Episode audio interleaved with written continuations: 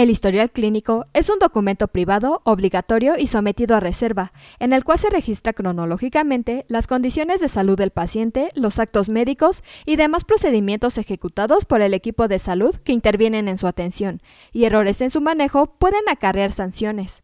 Es por ello que en este episodio te hablaremos sobre las sanciones legales en las que podrías incurrir por mal manejo del historial clínico. Comenzamos.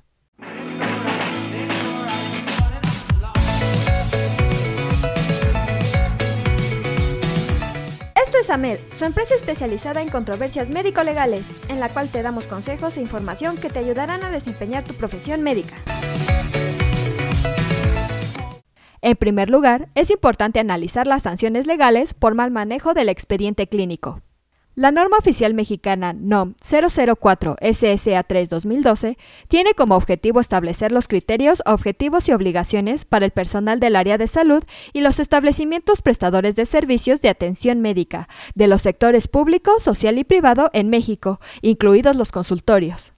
Su incumplimiento puede generar sanciones importantes, así como incurrir en faltas en materia de responsabilidad civil, administrativa y hasta penal, con consecuencias muy desagradables para el profesional de la salud.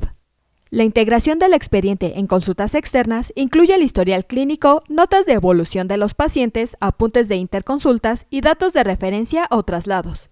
Pero no es suficiente con realizar los expedientes clínicos de los pacientes, sino que además se debe tener cuidado en el correcto llenado. La norma 004 consiste en alrededor de 21 páginas, pero los mencionados en este podcast son algunos de los puntos más importantes que debes conocer. Ahora bien, las sanciones monetarias por mal manejo del expediente clínico, según un artículo publicado en Saludario, dice lo siguiente. En caso de no cumplir con los datos especificados, la norma oficial mexicana establece una multa que puede acceder hasta 16 mil veces el salario mínimo. Esto significa un monto de alrededor de 1.642.880 pesos. La mayoría de los casos ocurre por desconocer dicha norma. Si bien es claro que un médico jamás va a violar la ley intencionalmente, la mayoría de los casos ocurre por no revisar bien la norma. El ser médico implica diversas responsabilidades.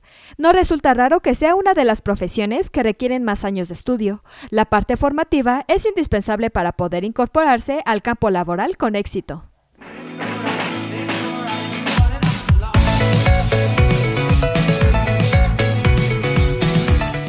Aquí terminamos nuestro episodio de hoy. Espero que te haya sido de gran utilidad. Te invito a que no te pierdas nuestros próximos episodios y la forma de no perdértelos es suscribiéndote a nuestro podcast desde tu aplicación preferida. Y si te ha gustado, compártelo en tus redes sociales, con lo que estarás ayudando a otros profesionales de la salud a mejorar dentro de su consultorio o clínica. Y nos ayudarás a llegar a más personas. Recuerda visitar nuestra página en www.amdl.com.mx, así como en nuestras redes sociales que son Facebook, Instagram y Twitter. ¡Hasta la próxima!